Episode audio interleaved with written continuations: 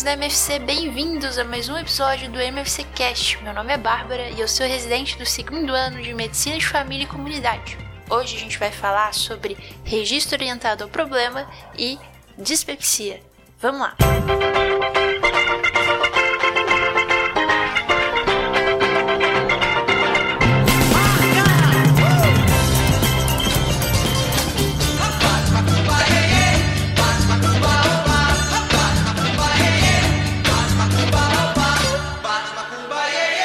a MFC de hoje, a gente vai falar sobre registro clínico orientado a problemas ou registro clínico orientado por problemas, qual você preferir.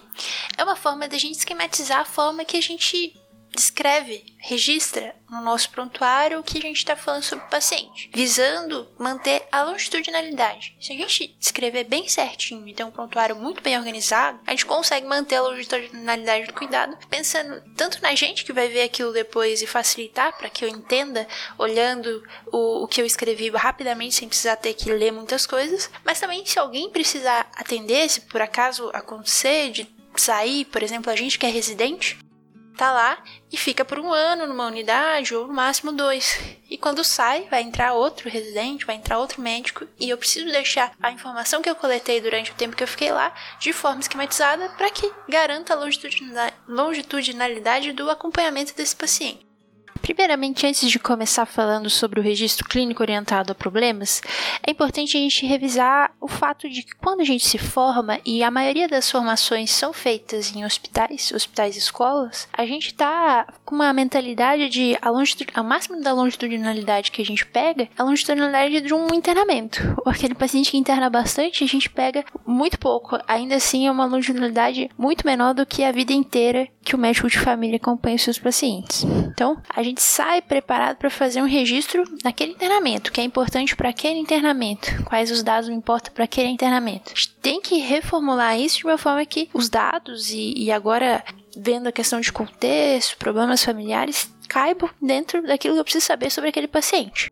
Eu tenho que considerar que um bom registro, um prontuário bem feito, vai me garantir a continuidade do atendimento e a longitudinalidade de qualquer paciente. Isso é muito importante. É importante porque a gente não consegue guardar todas as informações dentro da gente, então a gente começa a ter uma quantidade de pacientes que eu preciso ler o que eu escrevi de forma rápida, que eu dê uma olhada e lembre da história, mas tem que estar escrito de forma sistematizada e, e de uma forma que não apenas eu, outra pessoa, se for o caso de precisar. Então, no caso da, do contexto da residência médica, por exemplo, o médico residente ele fica lá na unidade por um, no máximo dois anos e durante esse tempo ele vai ter que registrar pensando na longitudinalidade próximo médico que vai vir.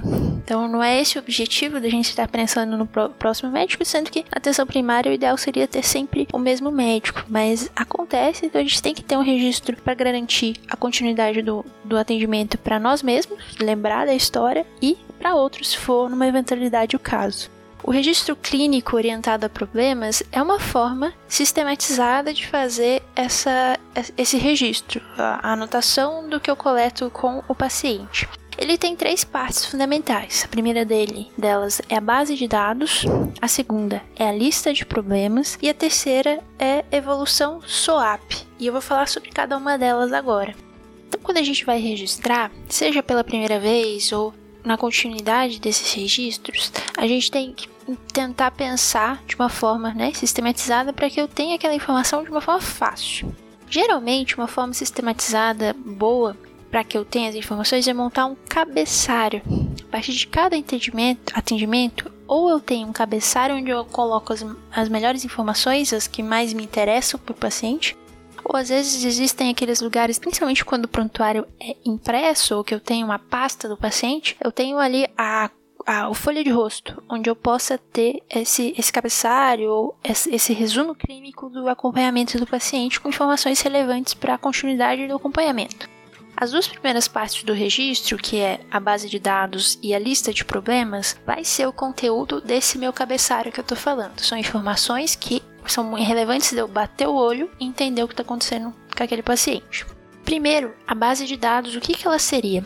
Ela é muito parecida com o que a gente coleta no internamento, né? Então, é a história clínica do paciente e história pessoal também, pessoal, familiar. Eu posso colocar na base de dados as cirurgias que, os, que o paciente já fez, as doenças que ele tem, o que, que ele está usando de medicamento, que doença familiar é importante para eu saber, qualquer outra coisa que eu considere relevante da parte clínica. Isso vai gerar uma certa confusão? Tem gente que não considera essa base de dados. Eu acho que essa base de dados é importante, principalmente para a gente entender a parte clínica de uma forma um pouco isolada mesmo. E aí a lista de problemas ela pode conter a base, a base de dados. Então, questões que eu coloquei na base de dados, que geralmente é feita na primeira consulta, aquelas questões que eu faço mais para conhecer o histórico clínico do paciente, eu posso também considerar de colocar só na lista de problemas. E aí eu junto tudo. Eu gosto de separar porque aí fica uma história clínica mais naqueles moldes de internamento que a gente fazia quando estava na, na, faculdade. E a lista de problemas uma coisa mais esquematizada que me chama mais atenção e, e, e eu tenho que parar para entender a lista de problemas. Antes de falar da lista de problemas, a gente tem que definir o que, que é um problema. Então, um problema é definido como qualquer coisa que requer um diagnóstico e manejo posterior daquilo é, eu preciso de diagnóstico e manejo que está interferindo na qualidade de vida da pessoa. Isso pode ser um diagnóstico clínico, pode ser sintoma, pode ser queixa, então a percepção do paciente, incapacidades que o paciente tenha, fator de risco que ele tenha para outra coisa, estágio do ciclo de vida pode ser um problema se ele está impactando na qualidade de vida da pessoa e vai me gerar uma hipótese de manejo posterior, é considerado um problema. E a percepção do que é problema, ela pode vir tanto da pessoa mas também do profissional. Isso a gente vai montando junto essa lista de problemas.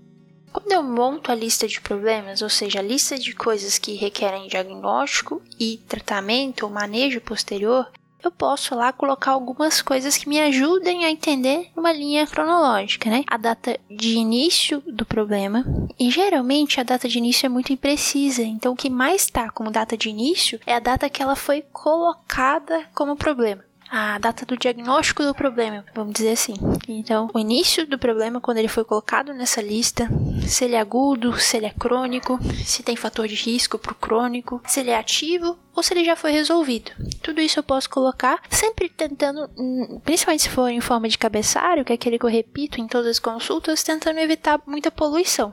Então, muitas das questões que já forem resolvidas e não tiver importância pro para continuidade do tratamento da pessoa, às vezes eu posso ir omitindo aos poucos.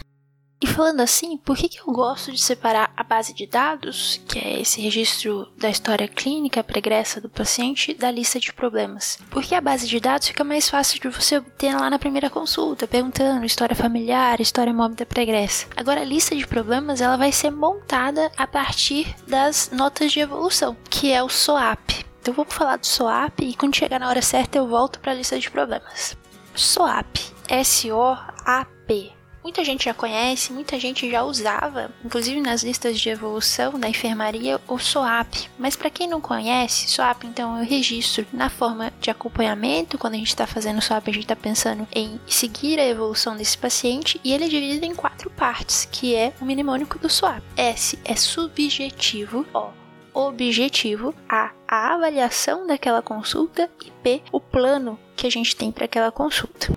De novo, vamos voltar lá para o subjetivo. Subjetivo são as informações trazidas pelo paciente a queixa que ele traz e, e de, de, certa forma, às vezes eu posso até colocar ali o motivo da consulta, mas o interessante seria a gente codificar a queixa. Por mais que a gente tente colocar como o paciente falou, algumas coisas a gente vai colocar porque a gente perde a precisão em tentar colocar em termos médicos, mas o melhor seria a gente tentar entender o registro, e principalmente nessa parte subjetiva, como uma, uma questão assim, o mais subjetivo, porque é o paciente que traz, a gente tem que tentar resumir tentar deixar mais objetivo, porque uh, no Brasil tem uma dificuldade de entender a diferença entre um registro clínico, baseado na clínica para você chegar no objetivo, ou a registro narrativo, que é aquele que você conta do jeito que o paciente vai te contando, com coisas que talvez não sejam relevantes para você chegar no teu diagnóstico.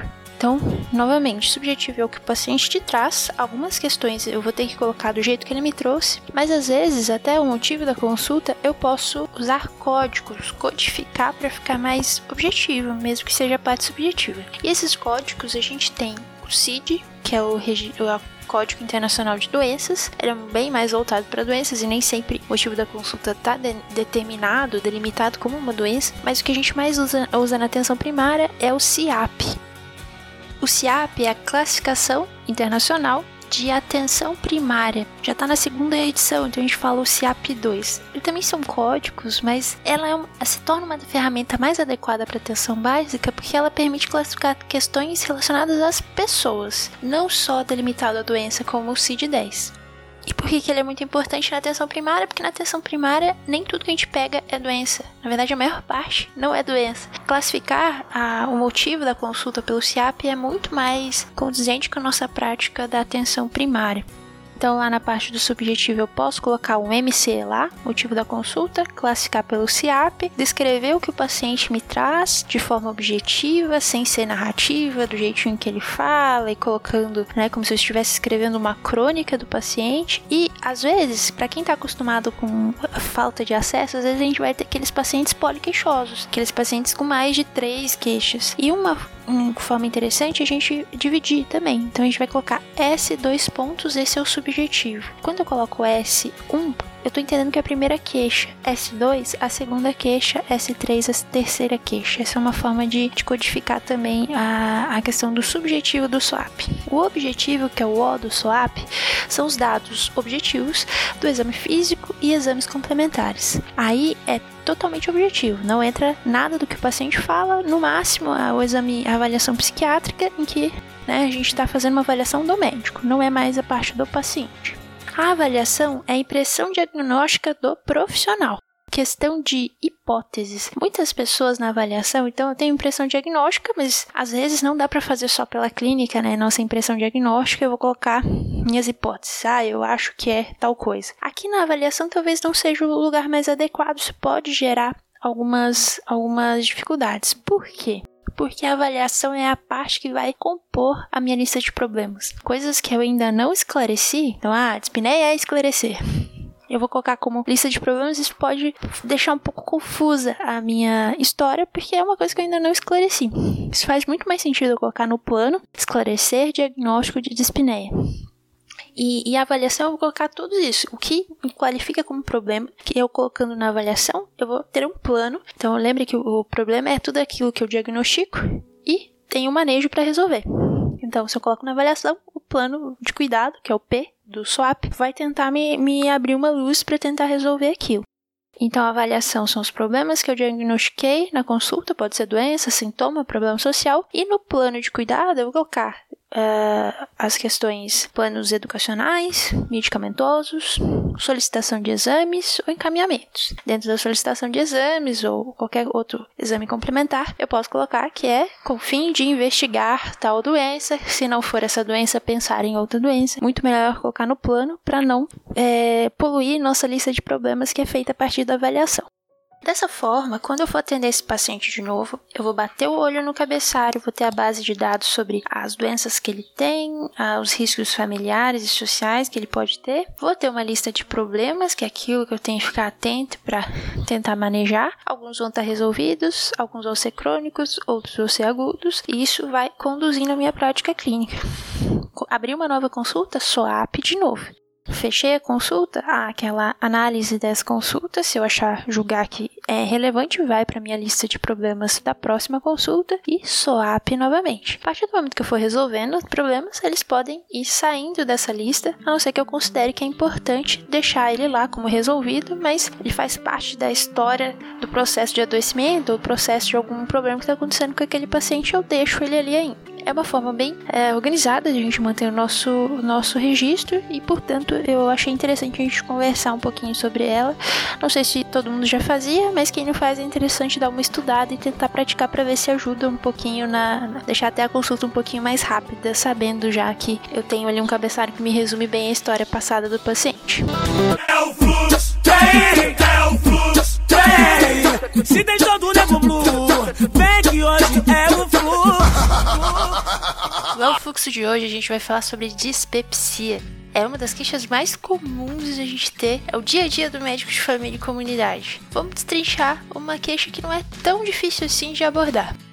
Paciente chega com uma queixa geralmente de má digestão. Quando ele come, ele tem sensação de plenitude pós-prandial, ele fica cheio rápido, tá com uma dor ou mesmo queimação epigástrica. Essa dor pode ser persistente ou recorrente, tem que estar tá atrapalhando ele na vida dele. Associado ou não com náuseas, aí começou pirose, regurgitação, a gente já começa a pensar em refluxo. Mas tudo isso tá dentro da síndrome dispéptica. No exame físico, ele vai ter dor epigástrica, mas é difícil achar muito mais coisas, sabe? Então, anemia é uma coisa não tão sensível para eu ver, pela palidez, taquicardia.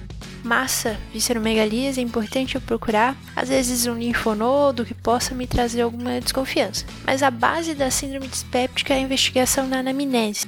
Uma anamnese bem feita e um exame físico que é mais excludente do que realmente diagnóstico da síndrome dispéptica, quando eu digo excludente, eu estou querendo excluir doença do, da vesícula, do fígado, pode até excluir do rim, do pâncreas. Então é uma a, a avaliação do abdômen querendo excluir outras causas, mas a síndrome dispéptica geralmente eu não tenho nenhum achado no exame físico. O passo mais importante de fazer uma anamnese bem feita é eu identificar e dividir. Agora vai ser um ponto de divisão muito importante da síndrome dispéptica. Eu vou dividir aquelas pessoas que têm sinais de alerta da dispepsia que não tem sinal de alerta. Para isso, então, eu preciso saber quais são os sinais de alerta. Sinal de alerta é tudo aquilo que vai me pens fazer pensar no câncer de, de estômago ou até de, de esôfago. É raro o câncer. E mesmo a pessoa tendo sinal de alerta, Ainda é raro ela ter câncer, mas uma vez que ela tem qualquer sinal de alerta, um que seja, eu tenho indicação clara de endoscopia digestiva alta para excluir câncer. É, entre os sinais de alerta tem a perda de peso não intencional, a disfagia, a disfagia progressiva, aquela que vai piorando, alimentos pastosos, líquidos, vômitos recorrentes ou persistentes, uma coisa assim fora do normal, um vômito ou outro tudo bem, o dinofagia, anemia, sangramento gastrointestinal, seja por via é, oral ou né, através da hematêmese ou misturada nas fezes. História familiar de câncer gastrointestinal superior, e essa história tem que ser de um parente próximo, de primeiro grau. Paciente acima de 55 anos, principalmente acima de 60 anos, que teve o primeiro episódio, não é aquela questão que está recorrente. E todo aquele paciente que é refratário. Essa parte vem um pouquinho mais para frente, mas o paciente tratou e não, acho, não deu certo, eu vou lá vou pensar numa indicação de endoscopia. Mas o mais importante é a gente decorar quais são os sinais de alarme. E isso vai tá, ter que estar tá bem fresco na minha cabeça quando o paciente chegar com a queixa de dispepsia. Porque uma da via é achar que é câncer, e isso é muito importante. Então eu vou indicar a endoscopia. A outra via é você simplesmente se conformar que não tem um diagnóstico necessariamente de causa muito claro. Uma vez que o meu paciente tem sintomas dispépticos não específicos e essa pessoa não tem sinal de alerta ou uso de aire, que daí eu tenho uma causa bem clara que eu posso abordar, ele vai ser classificado como dispepsia não investigada. Não investigada porque eu não preciso fazer endoscopia para tratar esse paciente. A maioria absoluta das vezes vai ser uma endoscopia normal e eu vou ter que tratar. Eu vou tratar esse paciente com terapia de supressão ácida. Pode ser tanto inibidor de bomba de prótons, ou omeprazol, os prazóis da vida, ou a ranitidina, por 30 dias com uma forma empírica. Ele não tem sinal de, de alarme, eu não estou preocupada de deixar passar a princípio alguma coisa. Mas veja, se eu não conseguir tratar direito esse paciente, eu vou ter que tomar uma decisão. Aqui no Brasil, como a gente não tem tanta disponibilidade de teste respiratório para H. pylori, e que pode ser um fato que está impedindo o sucesso do meu tratamento, eu posso tomar a decisão de uma vez que eu não consiga melhorar a dispepsia não investigada, eu faço um tratamento empírico também para o H. pylori. Agora, se não teve controle satisfatório, teve recidiva após a supressão ácida, eu vou ter que considerar uma endoscopia digestiva alta para esse paciente. Cabe, vai naqueles casos refratários ou com muitas recidivas. Lembrando que eu vou ter que fazer sempre uma orientação dietética para o meu paciente. Orientação de comer moderadamente e comer alimentos que para ele ele vai percebendo e cada pessoa tem sua peculiaridade, mas alimentos menos ácidos ou que disparem menor quantidade de ácido no estômago. Menos café, cigarro, álcool, alimentos ácidos como alimentos cítricos, né? Tudo isso você vai orientar o paciente, mas não vai deixar de entrar com a medicação se for o caso, até para trazer alívio sintomático para o nosso paciente. Ok, tem a dispepsia não investigada, mas tem um momento que eu chego na dispepsia, tratei com omeprazol ou ranitidina, não deu certo, fiz tratamento empírico para H. pylori porque pode ser um fator que está me impedindo de ir para frente. Eu vou ter que fazer uma endoscopia. E dentro da dispepsia não investigada, esses casos que não dá certo, eu posso ter alguns resultados possíveis da endoscopia. 60% dos resultados da endoscopia é normal, não tem nenhum achado, não tem nada. Cerca de 20% vai aparecer ali uma esofagite, alguma, alguma repercussão dessa acidez. Cerca de uns 10, 13% eu vou ver alguma úlcera, que isso é algo um pouco mais grave, né? Tem uma lesão. E menos de 3%, próximo a 3% dessas endoscopias que eu tô fazendo em pessoas com dispepsia vai me mostrar câncer. É um número pequeno, mas que existe. E por isso que a endoscopia, ela é inicial quando eu tenho sinal de alarme, mesmo que o número também seja baixo de achado de câncer, é secundária ou terciária o tratamento de uh, supressão ácida ou H. pylori na dispepsia não investigada. Uma vez que eu chego no resultado de nada, então assim, eu não tenho sinal de alarme, por isso eu retardei a endoscopia digestiva alta a dispepsia não investigada não teve um tratamento com sucesso. Aí eu começo a pensar numa condição clínica que é bem difícil de tratar, que se chama dispepsia funcional. A definição de dispepsia funcional, segundo Roma 4, é qualquer um dos sintomas a seguir: estufamento pós-prandial, saciedade precoce, dor epigástrica, queimação epigástrica, por pelo menos três meses esses sintomas estarem acontecendo de forma persistente ou recorrente. E o mais importante é que, além desses sintomas, que na verdade é a definição de dispepsia, para que ela seja funcional, eu tenho que ter a exclusão de qualquer causa orgânica, estrutural, metabólica que justifique esse sintoma. Funcional é quando eu não achei nada. E para não achar nada, eu tenho que saber que esse paciente não tem nenhuma doença que justifique, não tem nenhuma alteração estrutural que justifique, e aí a endoscopia torna-se meio que obrigatória para eu dar esse diagnóstico. Antes disso, por isso que existe a dispepsia não investigada. Pode ser uma dispepsia funcional ou não investigada? Pode, mas também pode ser uma dispepsia ulcerosa que eu não fiz o diagnóstico ainda porque não tinha sinais de alerta. Mas assim, é uma parte bem importante também de eu definir a dispepsia funcional tá lá na anamnese. Eu também tenho que excluir medicamentos que o paciente está tomando que poderia ser a causa da dispepsia. E aí é aquela questão da conduta mais fácil, era só tirar o medicamento. O mais importante de investigar, provavelmente vocês já têm isso bem em mente, é o uso de AINE. AINE é uma das principais causas de dispepsia, inclusive dispepsia que ulcera de úlcera péptica mesmo, porque ele aumenta a produção de ácido. Mas não é só o AINE que eu tenho que investigar, não. Existem medicamentos que a gente acaba deix deixando passar batido, assim, principalmente se a gente correlaciona o uso recente com o sintoma. Então eu tenho que lembrar do alendronato, né? bifosfonados em geral. Lembrar da metformina, ela pode dar sintomas gástricos, gástricos incluindo a dispepsia. Lembrar dos antagonistas do canal de cálcio, por exemplo, remédios para pressão, amlodipino. Outro remédio que às vezes a gente usa, o nitrato, e pode causar sim dispepsia, a gente tem que estar atento a isso, porque essa pode ser a causa e eu não preciso entrar em todo esse fluxograma de diagnóstico que eu estou passando para vocês se eu conseguir tirar e melhorar. Voltando para a dispepsia funcional, ela é uma doença crônica, recorrente, difícil de tratar. Ela pode ser refratária aos tratamentos que a gente mais usa, como por exemplo os IBPs, os inibidores de pompa de próton. E às vezes a gente tem que expandir o repertório que a gente tem. Usar ranitidina para ver se dá certo, domperidona, acupuntura, tricíclicos ou é, inibidores seletivos da recaptação da serotonina em baixas doses, até mesmo considerar tratamento psicológico, porque é, essas questões intestinais, gastrointestinais, às vezes têm bastante relação com o psicológico. Assim como a síndrome do intestino irritável, a dispepsia funcional tem um alto grau de evidência, pelo menos nível 2, que é o que tem todos os tratamentos que eu citei até agora, para a gente iniciar um tratamento psicológico. Considerar encaminhamento para especialista se tiver algum transtorno psiquiátrico, alguma coisa que você não está conseguindo manejar é, esse paciente, mas costuma ser algo recorrente e difícil de tratar a dispepsia funcional, talvez porque a gente não saiba ainda qual é a melhor via. Mas o mais importante é a gente individualizar sempre nossos pacientes e palpando, tateando o que, que, que vai dar certo para aquele paciente que está na tua frente.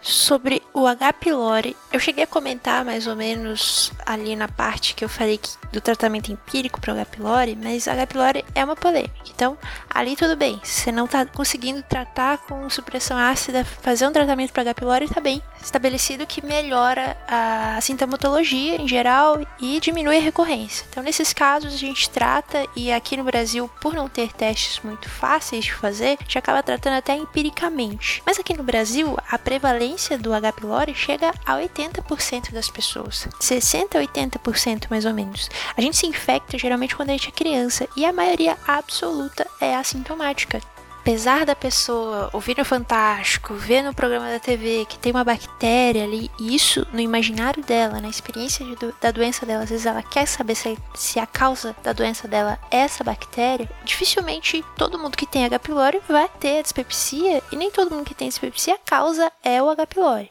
Por esse motivo, também, a gente não está indicado ficar testando H. pylori para todo mundo. Nem para todo mundo, população em geral, mas muito menos para todo mundo que tem a dispepsia.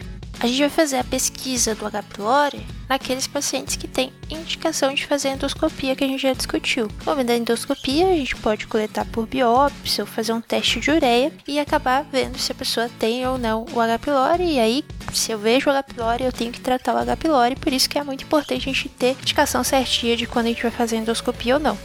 O tratamento para o H. pylori tem o esquema mais recomendado, amoxicilina 1 grama, claritomicina 500 mg por 7 dias, de 12 em 12 horas. Você associa com o IBP dose plena também por esse período e depois mantém o IBP ainda lá por elas 4 semanas, já que você está tratando a dispepsia junto ali também. A efetividade desse tratamento é uns 80% a gente trata 7 dias com essa efetividade de 80%. Se a gente estender para 14 dias, incrementa 10% na erradicação do H. pylori e por ser um aumento relativo aos 80% modesto, não é tão custo efetivo. Então está totalmente aceitável fazer 7 dias de tratamento com é, tratamento combinado para erradicação do H. pylori. Existe uma recomendação de checar se eu erradiquei realmente o H. pylori com um novo teste que não seja sorologia. Existem testes sorológicos, mas o teste sorológico ele fica positivo para sempre. É, após 4 semanas. Então fazer um novo teste para ver se após quatro semanas eu realmente erradiquei. Esse teste na prática, geralmente a gente acaba não fazendo tanto, mas principalmente no, contexto de úlcera péptica, ah, esse teste daí ele é mais importante de eu ter certeza que eu erradiquei, porque o H. pylori ele tem uma relação de causa com a úlcera péptica muito grande e erradicar diminui bastante a recorrência. Certo, gente? Resumo do sucesso rapidão aqui então. A gente falou hoje sobre síndromes dispépticas. Mais importante eu ter ali bem, bem é, fresco na minha cabeça quais são os sinais de alarme, que é a perda de peso não intencional, aquela anemia que não tem uma causa explicada, disfagia progressiva, vômitos recorrentes, sangramento gastrointestinal, seja alto, seja baixo, história familiar de câncer gastrointestinal superior. A idade acima de 55 anos, acima de 60 anos, ainda é controversa de forma isolada. Para esses casos, você pode tentar ainda não considerar o sinal de alerta absoluto, tentar às vezes pedir um hemograma para ver se tem anemia. Não tendo, você tá. Uh, você pode ter tranquilidade de tentar tratar. E aí, aqueles pacientes que eu tratei e não deu certo, também tem, tem a uh, indicação de fazer endoscopia digestiva alta, assim como todos esses que eu falei com sinais de alarme. Não tendo indicação de fazer endoscopia digestiva alta, eu vou considerar esse paciente com dispepsia, que é aquele paciente que está com plenitude pós-prandial, saciedade precoce, dor, queimação epigástrica, associado ou não com náuseas, eu vou fazer tratamento empírico nesse paciente. O tratamento empírico é baseado em medicação, supressão ácida com IBP, inibidor de bomba de prótons, ou ranitidina. Duração do tratamento é de 4 a 6 semanas e aí eu reavalio se o paciente melhorou os sintomas. Obviamente, apesar de ter indicação de tratamento medicamentoso, eu vou fazer a abordagem da experiência da doença desse paciente. Se ele está achando que é câncer, eu tenho que explicar para ele e também dos comportamentos. Alimentação menos ácida, menos café, cigarro, álcool, tentar comer de é, não se empanturrar, não comer bastante e comer mais vezes ao dia, porém menor quantidade. Uma vez que esse paciente não responder ao tratamento com omeprazol ou ranitidina, eu tenho duas opções. Ou eu vou direto para a endoscopia, ou eu posso tratar empiricamente o H. pylori. Tratei o H. pylori e melhorou? fechou, não precisei fazer endoscopia. Tratei o H. pylori e continua ainda refratário, vou ter que fazer endoscopia para descartar câncer ou alguma outra causa estrutural. E se não tiver nenhuma outra causa estrutural, o paciente não estiver usando medicamento que eu tenha tirado e melhorou, e não tiver nenhuma outra causa metabólica para essa dispepsia, eu vou nomear ela como dispepsia funcional. Lembrando que a dispepsia funcional ela é difícil de tratar, Vou usar todo o meu repertório: ranitidina, domperidona, acupuntura, antidepressivo, até terapia com psicólogo eu posso usar.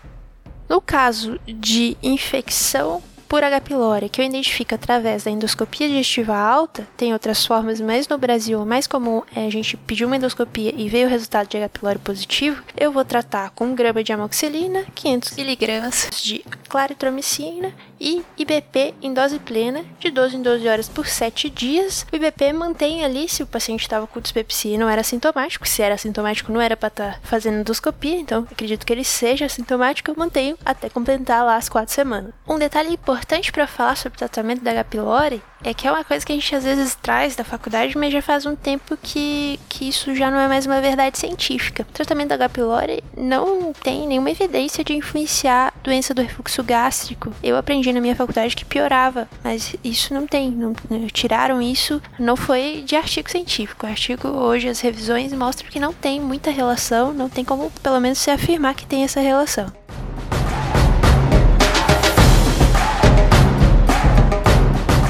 É isso então, pessoal. Até daqui 15 dias com mais um episódio do MFC Cash. Tchau, tchau.